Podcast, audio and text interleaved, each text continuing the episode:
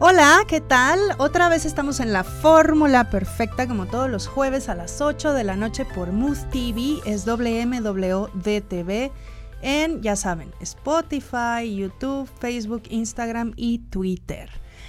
Hoy tenemos una invitada súper especial que ya estuvo con nosotros, ¡yay! Es Katiria Medina, que es una coach increíble y hoy vamos a hablar de un tema que casi no nos pasa a los mexicanos, que es procrastinar, ¿no? Por ahí me han contado que luego hay gente que no se titula de la maestría y esas cosas, que no hace su tesis, o sea, yo.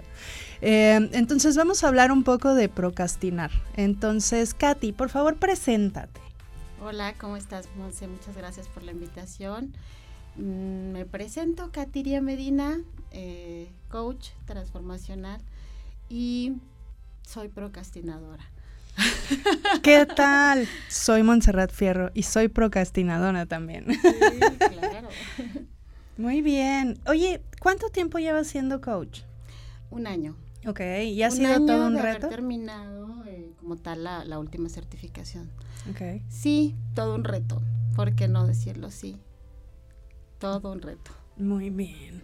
Y me imagino que justo en la parte de, de, coaching te has de encontrar a muchas personas que procrastinan. ¿No? Muchísimo, muchísimo. De hecho, es un tema que tiene que ver con evitar, que tiene que ver con posponer y bueno, ahorita que entremos este, con miedos, con inseguridades, este, por algo lo hacemos, ¿no? Entonces. Claro. Sí. Entonces, sí, a ver, primero, ¿qué es procrastinar? Porque creo que se puso muy de moda la palabra, sí. eh, pero pocos entendemos realmente qué, qué significa.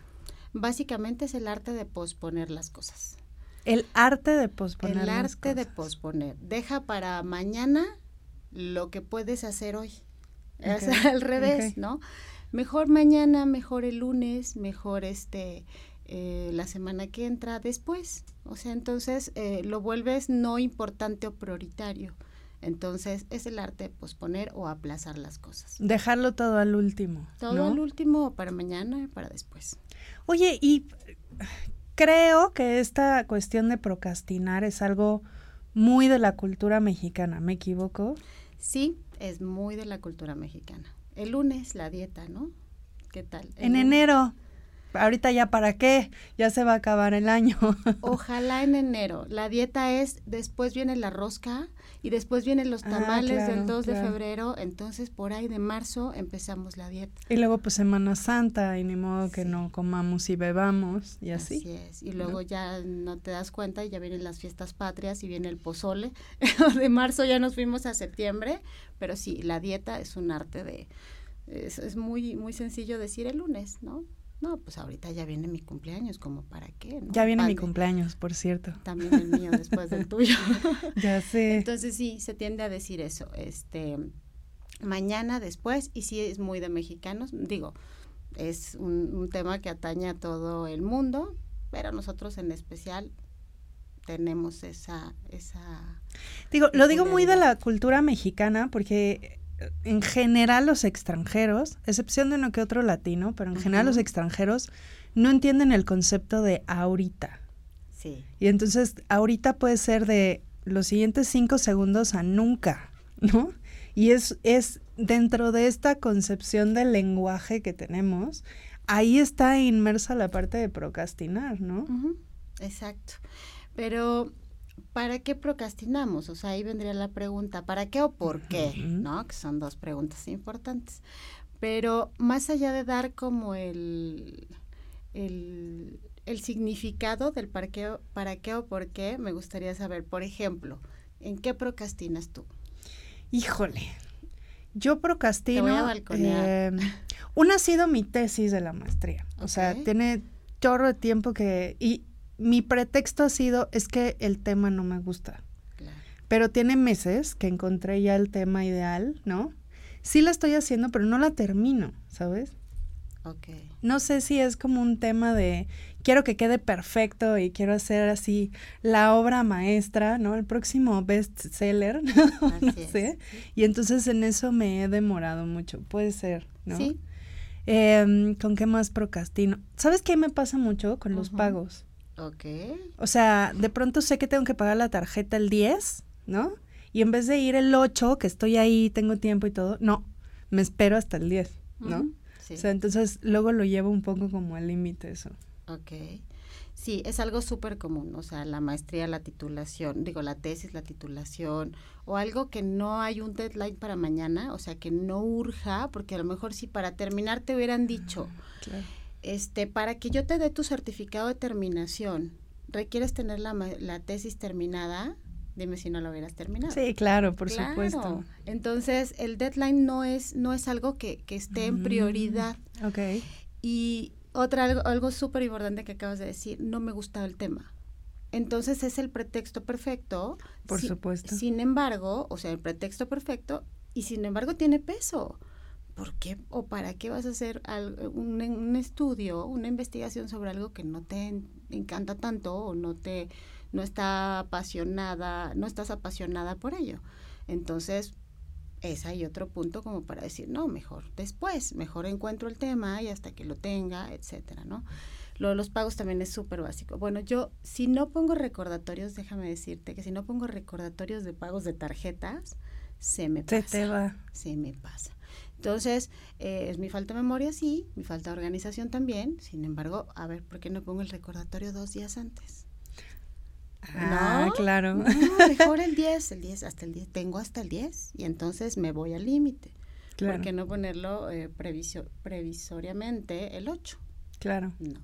Entonces, sí es un tema de hábito, este, porque, insisto, lo podemos hacer antes, y es un tema de lo que no te gusta. O sea, yo, por ejemplo, en trámites, me da mucha flojera y los trámites los dejo hasta el deadline o a veces hasta después. ¿No te pasa?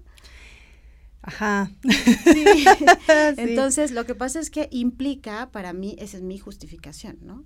Implica, este, no sé, buscar papeles, este, cuántos papeles y la copia del papel y capaz de que no encuentro dónde está tal cosa o hay que imprimir no sé qué. Entonces digo, ay, qué pereza, o sea, tengo que buscar todo eso. Claro. Y además considerando que conozco lo burocrático que es entrar una ventanilla de gobierno. Es que además ese es un tema, por eso digo que luego llega a ser un tema este cultural, ¿no? Eh, es un país donde nada sale bien a la primera.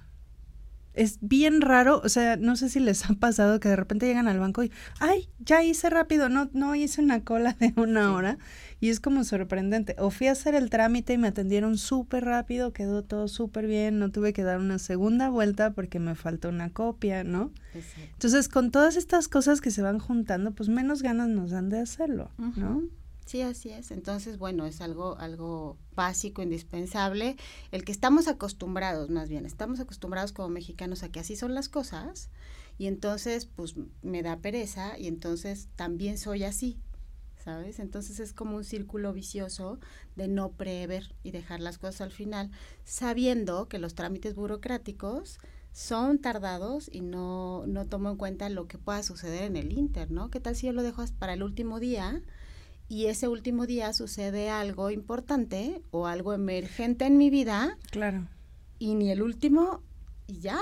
Entonces, y ya no tengo otra oportunidad. O perdí tal cosa de en el caso, por ejemplo, de las escuelas que hay que ir a la inscripción o cosas de ese tipo, pues se pierden vacantes, se pierden este eh, lugares en las escuelas y de verdad está, está bien, bien complicado, ¿no?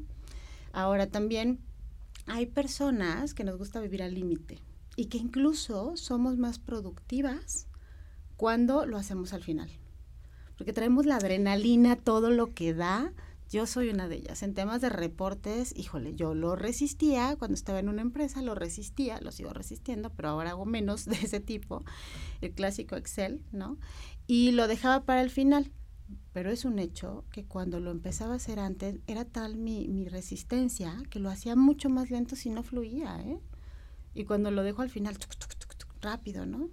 Entonces también existe esa, esa idea. Sí, y de hecho fíjate que eh, con algunos estudios que hicimos recientemente del estrés eh, laboral, ¿no? O sea, dentro del cerebro sí hay si no es un estrés crónico, sí se activan estas, estos neurotransmisores de la noradrenalina, el cortisol y todo esto, y realmente sí te hacen trabajar más eficientemente, poner más atención, ¿no? Y poderle dar una prioridad mayor, o sea, como que solo te enfocas en eso porque ya lo tienes encima, pues, ¿no? Exacto. Em, el problema es justo cuando dices, te acostumbras a eso y entonces ya necesitas cada vez que tienes que entregar algo hacerlo así, porque entonces si no, no te concentras eh, y no, no funciona tu cerebro de la misma manera, ¿no? Yo también creo que las personas que funcionamos así tenemos el ego alto, porque tenemos la idea de que somos productivos o que lo sabemos hacer o que va a salir a tiempo. Entonces, tal, tal tenemos evidencia de que regularmente funcionamos así, que entonces dicen, no, no pasa nada, sí va a salir. Pero es un tema de tal seguridad que ahí interviene el ego. El problema mayor es cuando tenemos consecuencias al respecto y nos damos cuenta al final, porque sí, puede ser que dependa de nosotros y no lleguemos, o de una emergencia y no salga. ¿Qué pasa con las consecuencias? Claro. Entonces seguramente no las hemos vivido tan, tan a flor de piel como para poder seguir dejando todo para el final. Pero al fin, esa es una buena pregunta. O sea, ¿qué pasa si justo soy un, soy un procrastinador y entonces dejo todo al último pero todo me sale bien, nunca tengo temas, siempre pago todo, este, al final ponle que lo dejo todo al último, pero todo sale bien. O sea, ¿cuál, ¿cuál debería de ser el motivador para dejar de procrastinar? Buenísimo que lo dices. Yo te, yo te contestaría primero, todo me sale bien hasta hoy. Bueno, claro. Eh, claro. O sea, hasta hoy no has tenido una consecuencia mayor y por eso te vas a seguir manejando así. El día que la tengas, pues ya va a ser un foco rojo porque vas a decir, bueno, a ver si me vuelve a pasar. Em, ¿Cuál sería, em, qué hacer o qué no hacer? Me dijiste, ya me perdí. O sea, justo si hago todo esto y hasta ahorita me ha salido bien, ¿cuál debería ser el motivador para dejar de procrastinar? Depende, depende, porque es diferente en cada persona. O sea, es un hecho que actuamos por una recompensa a corto plazo. Entonces, si yo dejo algo para mañana es porque hoy quiero mm, tomarme el tiempo para descansar un poquito más, es porque hoy quiero este, irme con mis amigos un ratito, es porque hoy quiero ver una serie de Netflix porque hace mucho que no la veo y entonces me lo merezco. Y entonces eh, tiendo a tener una recompensa a corto plazo y por eso aplazo lo que no es para hoy, ¿no? Entonces, el problema es la recompensa a largo plazo dependiendo de la persona y dependiendo de lo que estés postergando constantemente, es el motivador. Te voy a poner otro ejemplo mío. Em, yo no hacía ejercicio desde hace muchos años y entonces no tenía ninguna necesidad aparente de hacerlo porque soy delgada de constitución y porque mi salud está bien porque sí me hago chequeos eh, em, de forma periódica. entonces no hay una necesidad y entonces pues por supuesto que yo decía, que sí, pues qué flojera. Para. Claro, no tengo tiempo, no tengo tiempo y además qué flojera, sí soy floja, no me gusta.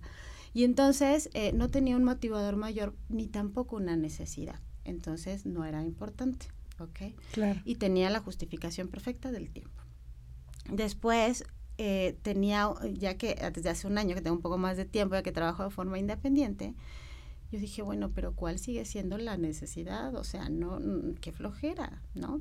Cuando me di cuenta que al trabajar de forma independiente requería sí o sí resaltar mi disciplina y ser disciplinada y organizada, entonces tuve un foco rojo que fue una necesidad distinta que el tema del cuerpo. Ok. Y entonces mi motivación fue esa. Yo dije, necesito hacer ejercicio porque es una alternativa para manejar mi disciplina en horarios, en tiempo y en organización voy en la mañana y entonces mi tiempo en el día va a ser mucho mejor organizado y además me voy a crear un hábito. Y el crear ese hábito me va a mejorar mi disciplina. Y para ser una empresaria es necesario ser disciplinada. Entonces mi motivación fue ser la empresaria que quiero ser. Ok. Y entonces esa fue mi motivación, no el ejercicio. Ya, ok. Entonces, realmente tendría que haber un motivador, pues, personal para dejar de hacerlo. Pero procrastinar es malo. ¿Tú considerarías que procrastinar es malo? Buenísima pregunta. Mm, no, no es ni malo ni bueno. De hecho, el 95% de las personas lo hacemos todo el tiempo para algo. Y regularmente hay causas, ¿no? Pero todo el tiempo lo hacemos. Entonces, pues imagínate, si fuera malo, pues todo el mundo lo hiciera, ¿no?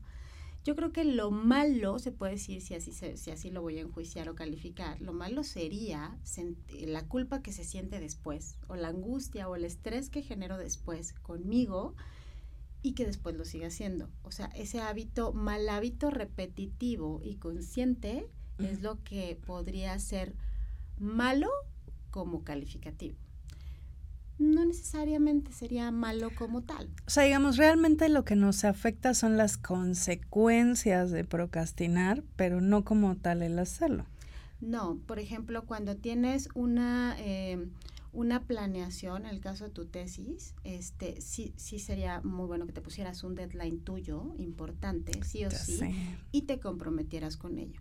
¿Cuál sería el motivador para ti para terminar esa tesis, por ejemplo?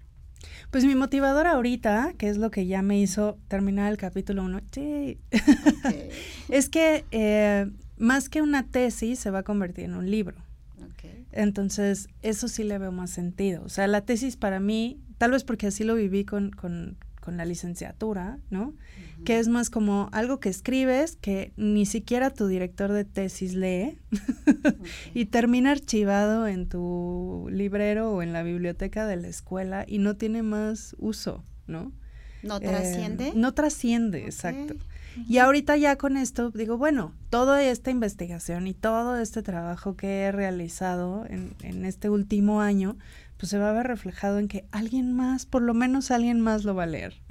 a lo mejor el editor, ¿no? Tu motivación es trascender. Correcto. Ok, y entonces le ves sentido a lo que haces, que de todas maneras sigue siendo mm, pues una latita, ¿no? Todo el tiempo invertido, la investigación, el, el, eh, bueno, no el editar, pero el, acomodar la información, el darle sentido y demás, sí es una latita, ¿no? Sí, sí, es bastante complejo. Y entonces tu motivación es trascender. Ahora, está buenísimo, me queda claro que si te gusta, quieres trascender, lo vas a hacer. ¿Cuándo? Mi deadline es el 15 de enero. Ok. Porque quiero aprovechar justo las vacaciones. Bueno, el periodo que es vacacional, ¿no? Porque en realidad el trabajo nunca se acaba.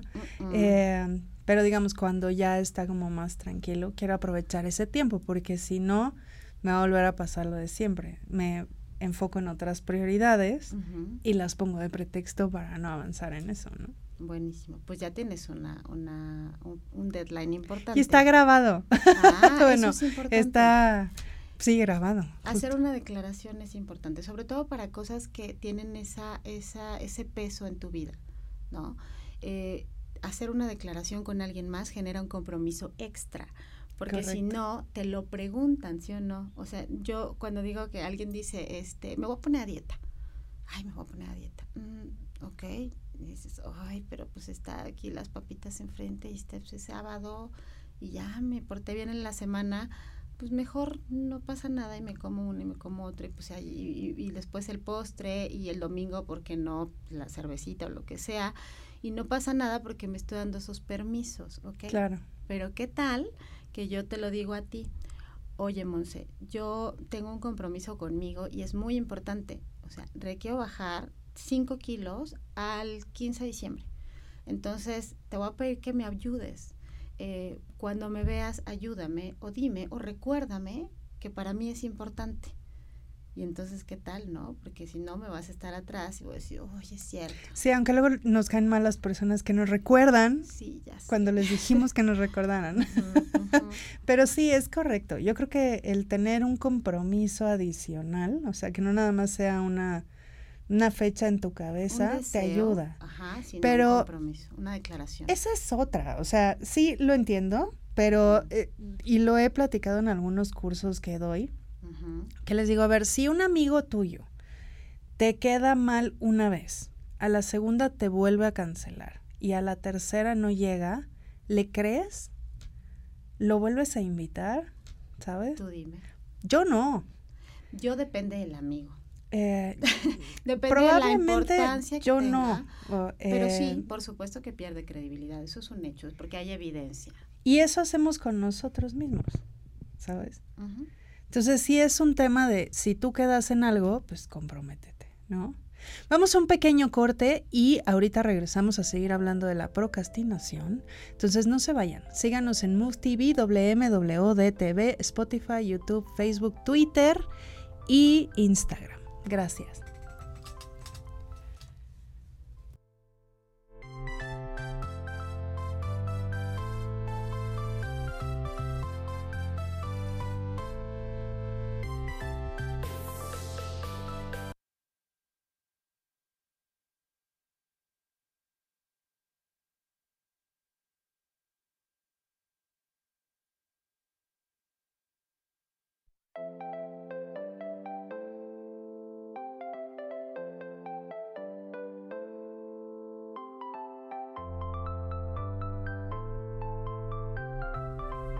Hola, ¿qué tal? Ya estamos de regreso.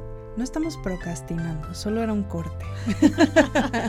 Pero bueno, estábamos hablando entonces de eh, que algo que sirve para romper la procrastinación es ponerle fechas, encontrar un motivador que, realmente nos signifique algo para dejar de hacerlo. Y la otra es eh, hacer un compromiso con alguien, ¿no? O, alguien que te ayude a cumplir con esta, con a lo mejor el hacer una tesis o hacer un pago o hacer una dieta o estas cosas que queremos hacer y que por alguna razón no nos conseguimos llevar a la motivación suficiente para hacerlas en tiempo y forma, ¿no? Que eso sería. Así es. En el caso, por ejemplo, lo que hablábamos del peso, ¿qué sucede cuando eh, se van a casar? ¿No? Dices, híjole, me voy a casar en diciembre, entonces se ponen a dieta rigurosa, claro, para caber en el vestido, pero deja tú en el vestido, súper delgaditas las novias regularmente, ¿no? Muy lindas. Y después ya no pasa nada, porque entonces ya pasó el evento.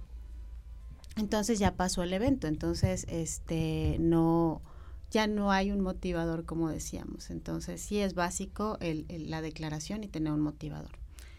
Yo te preguntaría qué sucede ahora con las tareas que postergamos, que procrastinamos, pero son sencillas.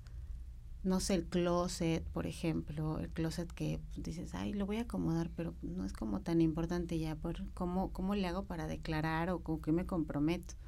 Entonces, ese tipo de actividades sí es importante, por ejemplo, enlistarlas. Enlistar las actividades que tienes postergando hace muchísimo tiempo y que son chiquitas y que aparentemente no pasa nada, pero que pero que son pues, medianamente importantes, se puede decir. Entonces, enlistarlas todas y a cada una ponerle una fecha. Con tiempo suficiente, digo, si hay cosas que tenemos hace un año que no hacemos y que no ha ardido Troya, entonces lo podemos poner. ¿Borrar? de la lista? no lo sé, ¿no? en algunos casos tal vez, ¿no? Pero en otros, pues sí es importante, por eso lo puse, ¿no? Claro. Entonces, bueno, una opción, por ejemplo, es contratar a alguien que limpie el closet, sí, es una opción, pero me va a costar. Pásame su teléfono. Ah. Oye, pero ¿y qué pasa con estas personas que, porque yo conozco varias, que hacen listas y listas y listas y parece que hacen las listas para, todo esto lo voy a procrastinar. Mi lista de procrastinación. ok. Bueno, entonces es, si el, el, procrastinar es un hábito, entonces sí implica eh, un tema de emociones a trabajar. De hecho, hay una teoría que dicen que procrastinar tiene que ver con un manejo negativo de emociones. Ok. Regularmente cuando no te gusta algo, o cuando por eso lo resistes, no te gusta algo y por eso lo dejas al final. Es un, es un punto importante para poder procrastinar. Y entonces, eh, mm, eso tiene que ver, ejemplo, con miedo. O sea, hay cosas que no me siento lo suficientemente capaz y entonces voy a ser em, evaluada o voy a ser eh, expuesta. Entonces como inseguridad y como no me quiero ver este expuesto a eso, entonces lo no lo hago. Así es. ¿No? Postergo este, la actividad. Y entonces si no identificas el punto que te genera inseguridad, entonces si estás eh, eh, postergando algo grande, importante, pues imagínate todas las cosas chiquitas. Pero por ejemplo, el, el hacer ejercicio o el ponerte a dieta o estas cosas que tienen más que ver, pues no es como tal a lo mejor, bueno, no sé, ¿qué, qué emoción habría detrás de, de no hacerlo? Bueno, muchas. Mira, para hacer un cambio importante o radical en tus hábitos de alimentación o de, o de, mm, el tema de ejercicio, tiene que haber un motivador o una crisis. Okay. Hay de dos. Imagínate que alguien que está constantemente eh, a dieta o no a dieta, le dicen, eh, le hacen un estudio o tiene un padecimiento, un síntoma y le dicen, estás a dos de convertirte en diabético o tienes los triglicéridos sumamente altos, porque sí conozco gente que tiene triglicéridos altos y no necesariamente es obeso. Sí, correcto. Exacto, entonces cuando se da cuenta... Sí, estás a dos rayitas del paro cardíaco, ¿no? Básicamente. Eso es una necesidad, es un punto de crisis en el cual te lleva a tomar la decisión ya y decir inmediatamente después, no tengo otra, me voy a poner a dieta porque si no me infarto. Okay. Y la otra es un motivador. Eh, ¿Qué me motiva a ponerme a dieta? En el caso, sí puede ser vanidad, claro. O sea, si una mujer, un hombre quiere verse más delgado para aumentar su autoestima o quiere verse más delgado para ser eh, atractivo al sexo opuesto porque quiere pareja o porque está teniendo este celos de la pareja actual, cualquiera que sea su motivador, es, es, es verse mejor, sí, o, verse mejor para la boda, una fecha eh, eh, o la boda de la hermana, lo que sea, pero sí es un motivador de vanidad que tiene que ver eh, directamente, impacta la autoestima.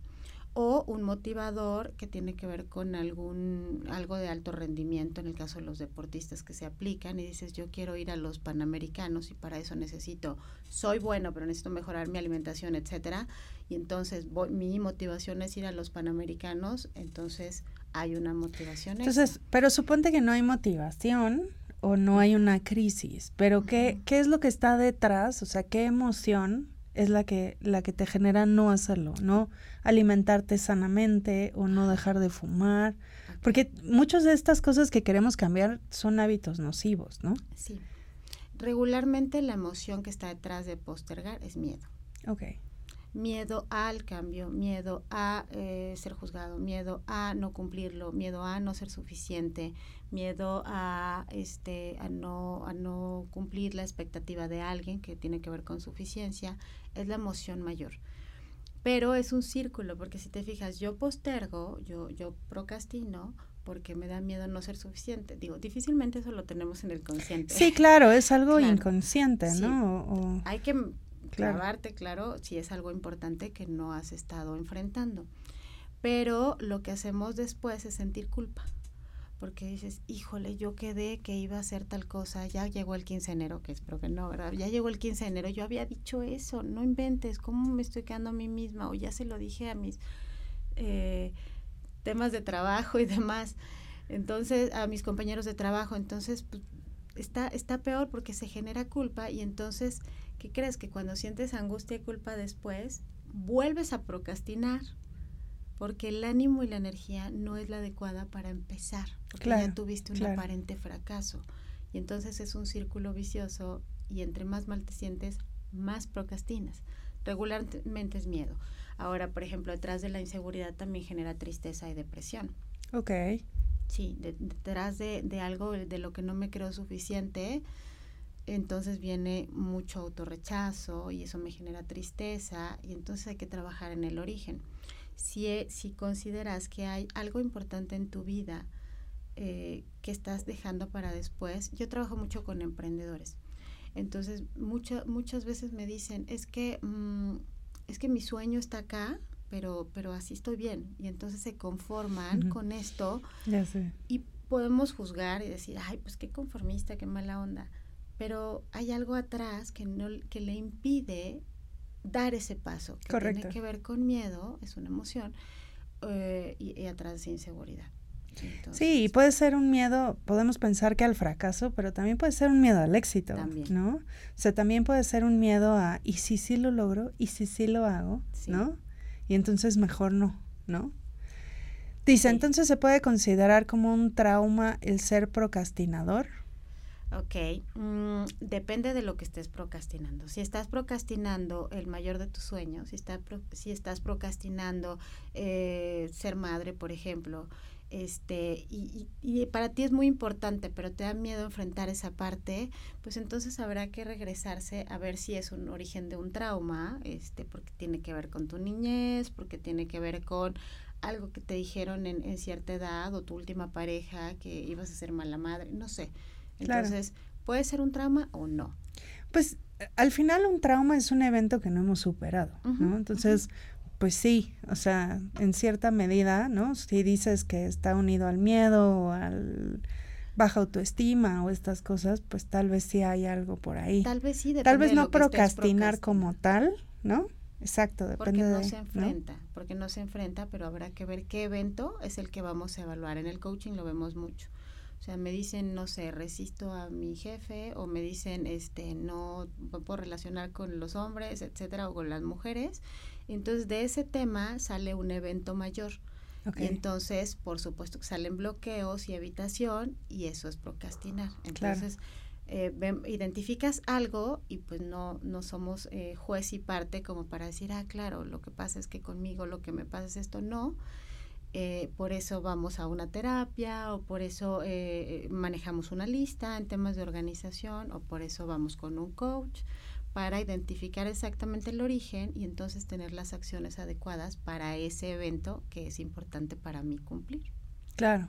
Sí, al final, el, ahora sí que el, el, único afectado a fin de cuentas, procrastinando cosas, pues eres tú mismo, ¿no? O sea, en este caso las consecuencias de no hacer algo, pues vienen para ti en primera circunstancia, ¿no? Digo, sí puedes afectar a los demás, pero el, el primero serías tú, en teoría. El primero serías tú, sí. Este, y por supuesto que, eh, imagínate que estás con un gerente procrastinador.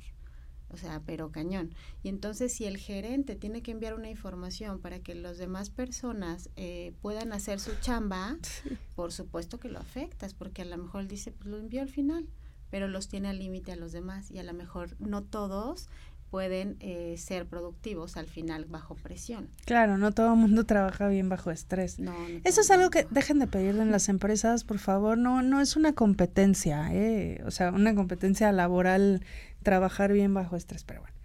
Te tengo otra muy buena. Cuando procrastinamos el hablar con alguien o decirle algo a alguien. Ok, una conversación pendiente. Ok también tiene que ver una emoción. Ok, eh, y, son muchos ejemplos. puede ser el miedo a enfrentar, este, y porque no estoy preparado para contestar lo que va a surgir, porque no estoy preparado para que a lo mejor de lo que yo vaya a decir la respuesta sea que me termine o que se enoje conmigo, y entonces voy a, mm, me duele más esa situación que la que tengo ahora y entonces mejor, mejor mañana. Tiene que ver con miedo a enfrentar, tiene que ver con enojo, si, si, si yo em, trabajo cierta inteligencia emocional o yo me creo inteligente emocionalmente, eso me pasa a mí algunas veces y, más allá del que me crea. Eh, el enojo en especial, cuando yo estoy enojada con alguien, tiendo a mejor hablarle, esperar a que me baje el enojo para hablar con esa persona. Bueno, eso es sano. Según yo es muy estratégico. Yo, creo que sí. El tema es que cuando ya se me pasa, de pronto se me olvida. No sé si te pase a ti, pero a mí tengo que ser como muy, mm, en temas de autoconocimiento, muy precisa para ese tiempo, dependiendo de la persona y la conversación. Porque no es lo mismo tres semanas a dos, tres días. No, fíjate que en 1984 te comiste mis palomitas sin mi permiso. Pues que crees no tiene ningún eso sentido. sucede. O sea, sucede. No, no, yo sé. Claro, si hay conversaciones pendientes o, rencores, o perdón, mil cosas que no se dicen por no enfrentar. Por no tener un conflicto o por no de, o porque no se enoje la persona porque no no me es conveniente y entonces cómo manejo lo otro si está peor. Entonces eso sí pasa y en coaching sale muchísimo esa conversación pendiente. Entonces yo creo que esa es de las peores cosas en donde podríamos procrastinar, ¿no? El, el, decir a veces lo que pensamos, lo que sentimos. Y tenemos otra pregunta que me resulta interesante que dice, ¿qué pasa con los que no pueden superar sus miedos? Ponle que ya identificaste a lo mejor cuál es el miedo que te está llevando a procrastinar una acción. Pero ¿qué pasa si no puedes, eh, sí, pues superar ese miedo inicial? Si no lo puedes superar, habrá que checar si es fobia. Si es fobia o es un miedo común. Eh, si es, no lo puedo superar porque no puedo, no sé por qué, pero no puedo, entonces es buscar apoyo definitivamente. Buscar apoyo de un terapeuta, sí. Eh, en especial de un terapeuta. En el coaching salen miedos, sí, pero cuando se identifican miedos traumatizantes que tienen que ver con un eh, con un abuso, con una depresión mayor y que algo, algún evento a lo mejor una pérdida fuerte. entonces sí se canaliza a otro tipo de especialistas. Pero eh, primero que hay que diagnosticar si no es fobia, porque eso sí es otro tipo de temas que no es con voluntad. Ese tipo de temas normalmente se medican o se tratan en un proceso con un especialista adecuado a veces. Sí, ya más específico, ¿no? Así es. Pues sí, entonces es todo un tema esto de procrastinar. Em, pero al final el mensaje, digamos, es que no es ni bueno ni malo procrastinar, ¿cierto? Así es. Pero eh, al final, si queremos reducir las consecuencias de hacerlo o no hacerlo, pues depende de lo que queramos lograr. Sí, y directamente está asociado con productividad. Si yo soy en un alto nivel procrastinadora, entonces tiendo a no ser productiva porque entonces dejo muchas cosas incompletas durante el día. Y entonces a lo mejor hay quien dice es un tema de organización. No, o sea, es un tema de productividad, es un tema de organización, pero tampoco de enfocar objetivos, pero tampoco de ver prioridades e cosas importantes. Entonces, eh, sí, tiene que ver con eso. Sí, porque lo que te decía, de pronto puede ser que tengamos listas y listas y listas interminables de las cosas. Digo, si yo me pusiera a pensar en todas las cosas que podría hacer para mejorar mi casa, creo que tendría una lista de cosas por hacer hasta el 2022, ¿no? O sea, entre pintar aquí, arreglar acá, este, en fin. Eh, de pronto puede ser que no acabes con ciertas actividades. Entonces, ¿hasta dónde también procrastinas porque no eres realista con las cosas que quieres llevar a cabo? Eso es un punto. O sea, hay el, no el, aprender a decir no o el no ser realista con los tiempos, porque el día dura 24 horas, porque la semana dura 7 días y el mes 30 o 31, entonces eh, tenemos demasiados compromisos adelante, además de lo que sale de última hora que no ah, consideramos. Entonces, eh, si, es hablando del tema de tu casa, puedes hacer la lista, pero bueno, sé realista y pon las cosas que no son tan prioritarias. Yo tengo una puerta que no he arreglado la cocina hace mucho, por ejemplo. Para mí es importante, yo creo que sí. Este, no sé, cambiar las cortinas es importante, sí, pero a lo mejor hay cosas de menor nivel, no sé, comprar, comprar un edredo nuevo no es tan importante porque los míos me gustan. Eh, pero sí lo podría poner para enero, ¿no? Porque ya le quiero dar otro color, etcétera, este, y ver algo diferente en mi recámara, sí, pero hay que ser realistas de lo que de lo que ponemos. De lo que sí puedes hacer, no puedes hacer y en el tiempo en el que lo puedes hacer, ¿no? Sí. Yo me acuerdo hace muchos años, tomé un curso, yo trabajé hace, en una vida pasada, una reencarnación anterior en American Express. Y un curso que tomé ahí que a la fecha sigo aplicando y de hecho lo usé para hacer un curso después eh, de administración del tiempo. Y entonces te decían, marca con una A las importantes, con una B no sé qué y C las que si no las haces no nadie se muere, ¿no? Y yo me acuerdo los primeros eh, años que usé ese sistema, o sea, de pronto eran unas listas interminables y todo era A y todo era B, ¿no? Y de repente ponía uno que otro que ni era importante para poner alguna C y no sentirme tan, tan desfasada, ¿no? Pero el, el hacer estas listas y, y, y, entender hasta dónde llega tu capacidad en tiempo y, y alcance también requiere una, un esfuerzo, ¿no? Sí, y tengo una respuesta a eso. ¿Tú por qué crees que lo hacías así? Ah, ahorita que regresemos del corte les contesto y así lo pienso bien. Recuerden seguirnos en nuestras redes como WMWDTV en Instagram, Facebook, Spotify, Twitter y ¿qué me falta? YouTube. Muchas gracias.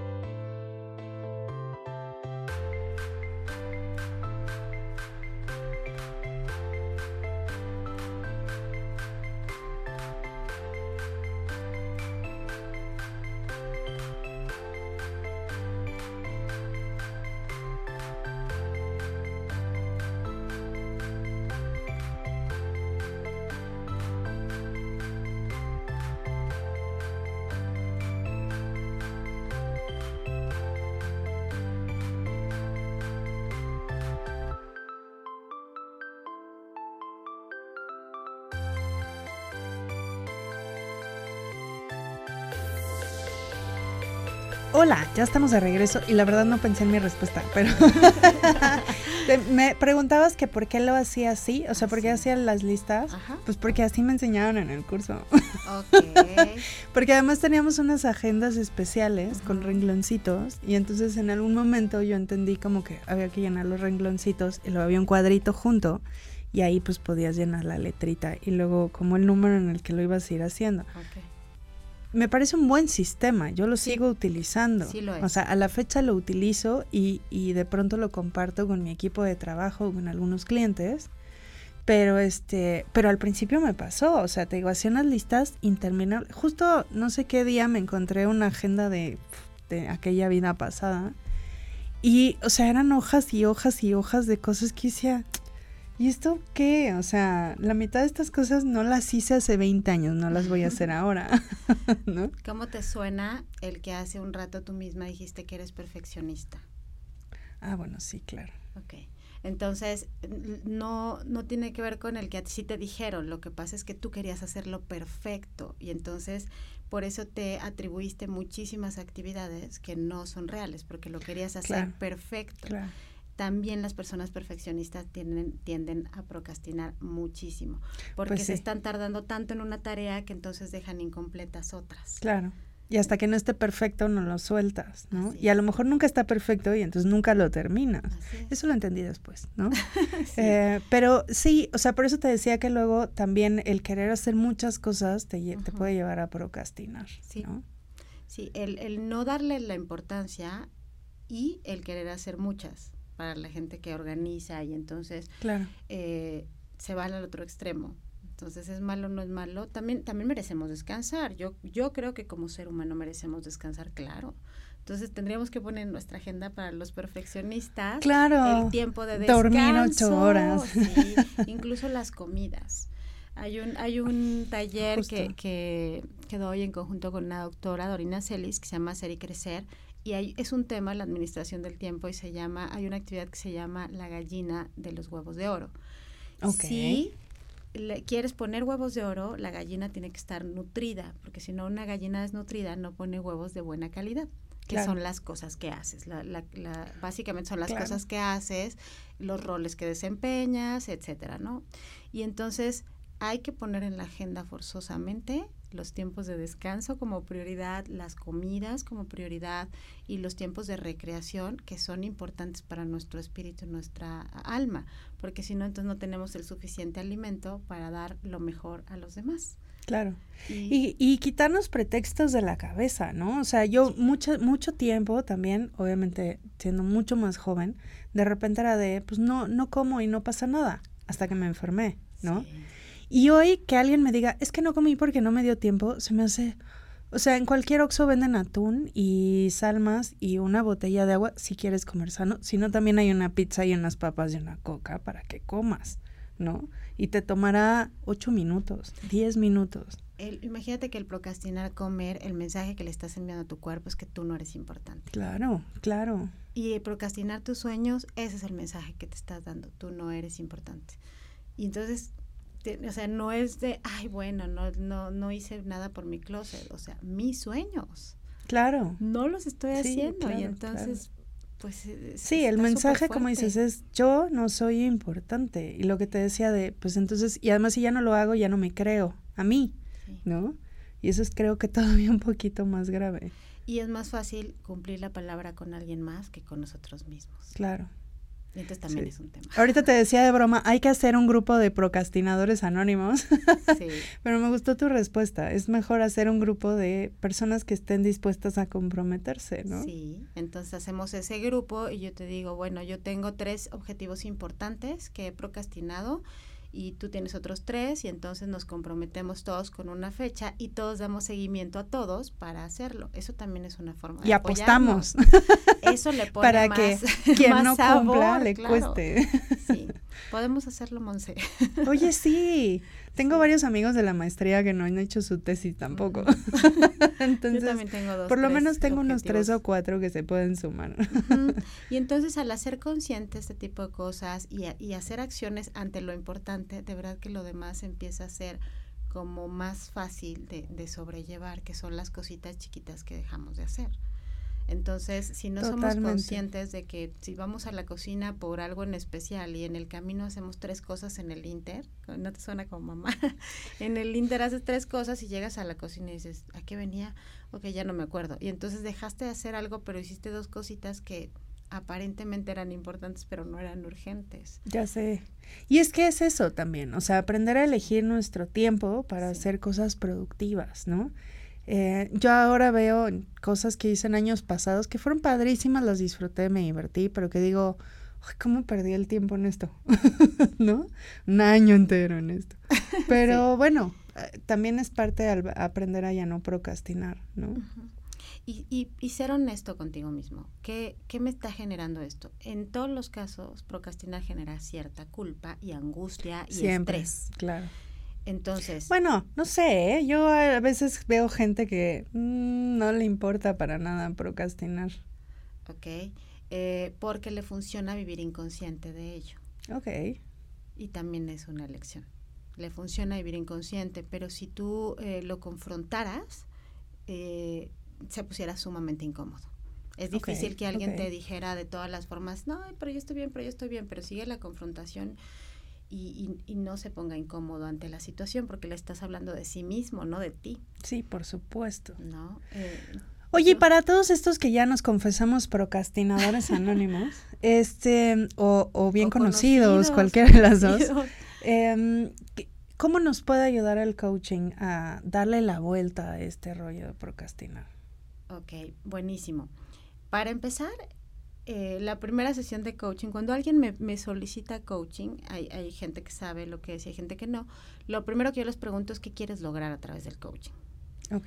Eh, y hay gente que lo tiene claro y hay gente que no. Te dice, bueno, es que mm, pues yo creo que eh, no me han este, ascendido en mi trabajo y no sé por qué y quiero que me asciendan. Hay gente que te dice, ¿sabes qué? Quiero poner un negocio y es algo que tengo en mente desde hace mucho porque para mí es importante y no me he atrevido a hacerlo.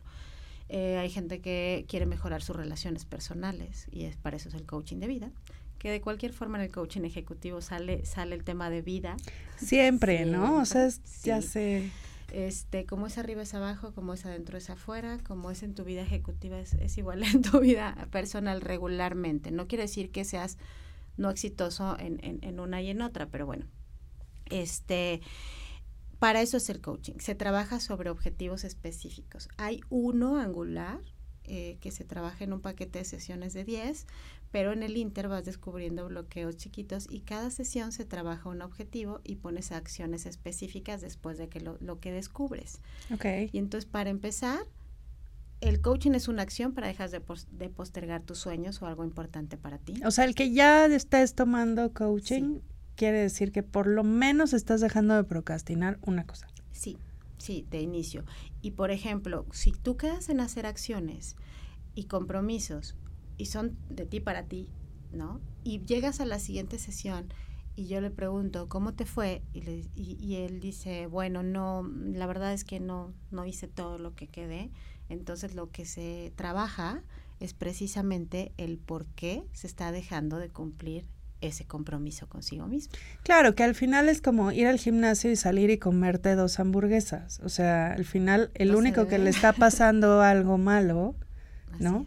O vas al gimnasio y no haces nada por estar en, en Facebook o no sé, ¿no? O sea, al final el, el, el único que no está logrando el objetivo eres tú, ¿no? A lo mejor ese, ese era el objetivo, socializar.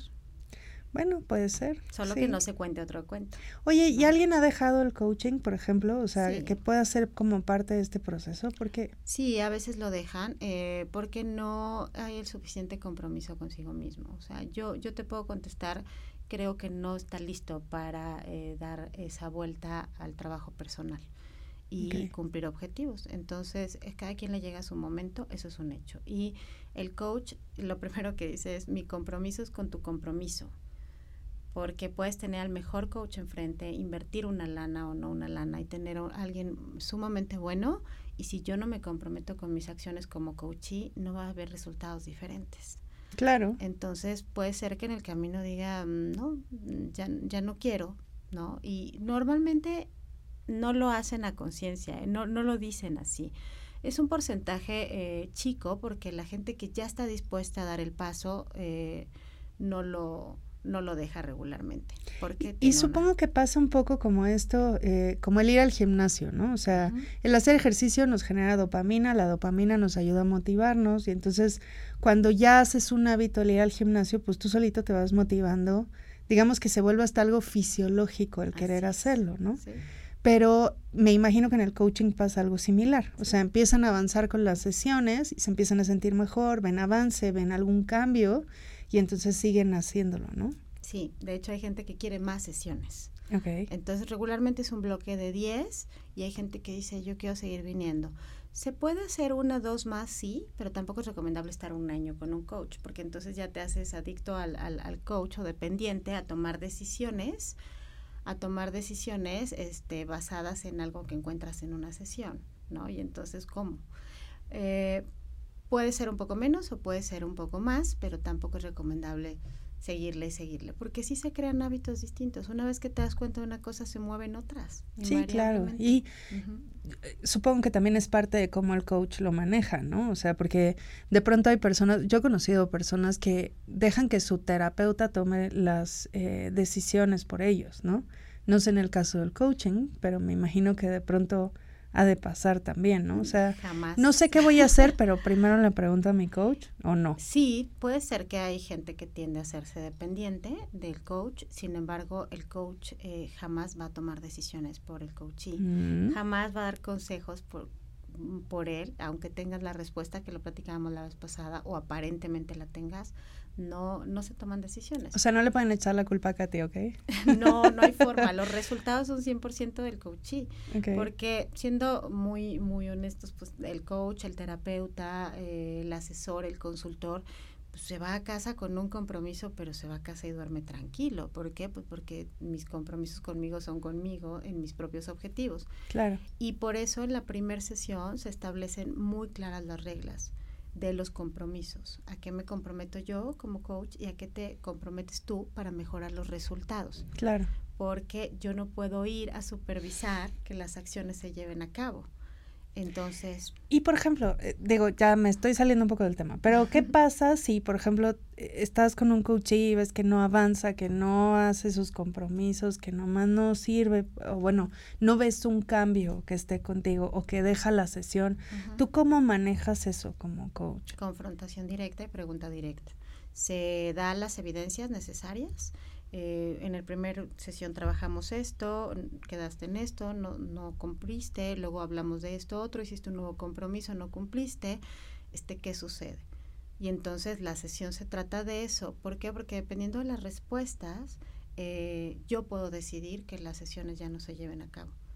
O sea, tú también puedes decirle, ¿sabes qué? No, yo no quiero seguir con este proceso de coaching. Sí, también se puede. Pues se vale, y eso se establece en la sesión 1, en los compromisos. Sí, claro. Eh, no se trata, no, o sea, no abandono, ¿sabes? O sea, no es de, no, pues ya no pudiste. No, pero el, tema que se pone sobre la mesa es si está realmente listo para comprometerse por Sí, si te cancela todo el tiempo, te pone mil pretextos, o sea, digo, ha habido clientes a los que yo les he dicho que no.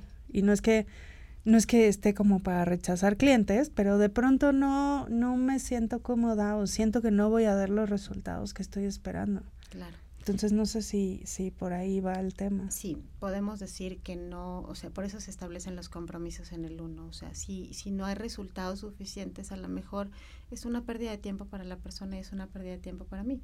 Porque el, el objetivo no es cobrar, el objetivo es mejorar los resultados, porque para eso me está contratando. Por supuesto. Sin embargo, no puedo dar resultados yo como coach si la persona no se compromete con sus acciones. claro. Entonces, mi compromiso es con su compromiso y desde ese compromiso puedo ser clara y decir, Monse, Juan, Pedro, este, hasta ahorita llevamos cuatro sesiones o cinco sesiones y los resultados no han sido los que para ti son importantes. Y paso uno, sucede esto, paso dos, paso tres, ¿qué hacemos? ¿Estás listo para seguir con esto o etcétera, etcétera? Claro. Oye, y eh, se lo preguntaba a, a, otra muy buena amiga que se llama Rebeca, que ella es psicóloga y es muy buena, y le tocan de pronto temas muy complejos, ¿no? Pero bueno, ya he estudiado eso, ¿no? Em, ¿cómo, haces para manejar cuando salgan estos temas como muy profundos y muy, eh, pues sí, como lo que decías, que a lo mejor tienen que ser canalizados con un psicólogo o un psiquiatra? ¿Cómo lo manejas tú?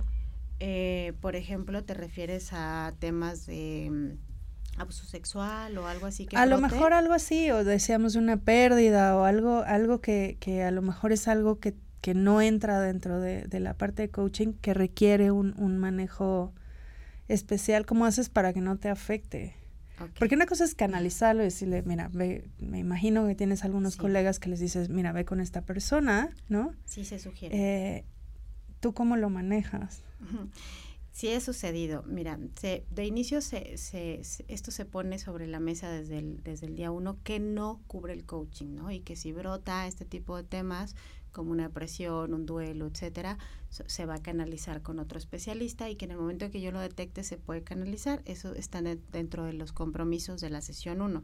Bien. Si sucede, por supuesto que hay que contener a la persona. O sea, imagínate que sucede y brota y está en, crisis, por supuesto que hay que contenerla, porque pues no puede decir, esto te dije que no ah, lo traje. Mira, aquí está la tarjeta del doctor. Sí, no, jamás. O sea, se contiene el espacio y sí, sí se está preparado para eso, a menos que sea una crisis mayor, bueno, y que ya tendríamos que hablarle una ambulancia, ¿no? Se contiene la emoción o el tema y ya que se tranquiliza la persona y se logre contener, por supuesto se, se sugiere eh, ver al especialista adecuado. A veces se da el dato y a veces pues cada quien lo busca. Eh, ¿Cómo le hago yo? Sí, sí hay un impacto. Sí hay un impacto, sin embargo es como los doctores. Eh, son seres humanos y están preparados para tener, ver mucha sangre y todo Sí, que se les muera alguien ahí, ¿no? Pasa, ¿no? no somos inmortales, ¿no? Claro, pero nosotros desde afuera dices, ¿cómo le haces, no? Yo no podría con eso. Bueno, desde este lado estamos acostumbrados al manejo de emociones del otro lado. Entonces, si vemos a alguien llorar en una crisis, no le vamos a decir, no llores, no llores, no llores, porque ya quiero llorar yo. De verdad, a veces, muchas veces, lloramos yo muchas veces lloro. ¿Por qué? Porque estoy conectada con el, con el coachee. Pero eso no significa que lo abrace y diga yo también, ¿no? Sí, que te enganches, ¿no? Tal vez eso será. Así es, me conecto y yo estoy totalmente direccionada en sus objetivos o en la, la, el objetivo de la sesión o en la emoción y contención. Y después de ello, por supuesto, que si realmente mi corazoncito está demasiado afectado, lo que hago es trabajar conmigo para saber con qué eh, me conecté de mi vida o algo que tengo concluso o con una pérdida, etcétera, con qué me conecté que después de que se va el coachí sigo sigo ansiosa o sigo triste o algo así y entonces me toca a mí ir a una sesión de trabajo personal.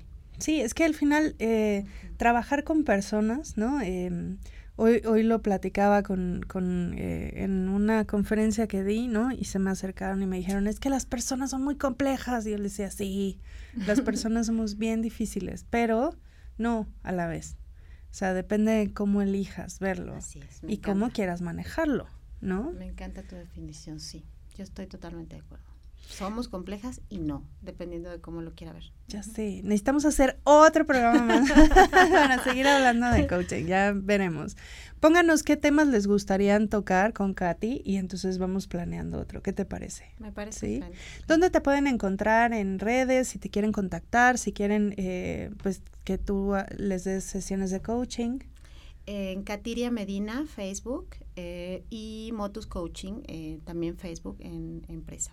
Las dos son páginas públicas, ahí me, me escriben inbox y con mucho gusto trabajamos en por qué postergan o para qué postergan, porque también encontrando la recompensa se puede llegar a otros a otras decisiones importantes. No sean procrastinadores anónimos, mejor háblanle a Katy, dense a conocer y trabajen en coaching esto para que logren sus objetivos. Al final ese es, ese es el, el propósito, ¿no? Así es. Entonces síganos en nuestras redes. Recuerden, ahora todos los jueves a las 8 de la noche por Move TV es WMWDTV. Twitter, Facebook, Instagram, Spotify. Y a mí me pueden encontrar como fierro.monts en Instagram y en Facebook. Gracias. Bye.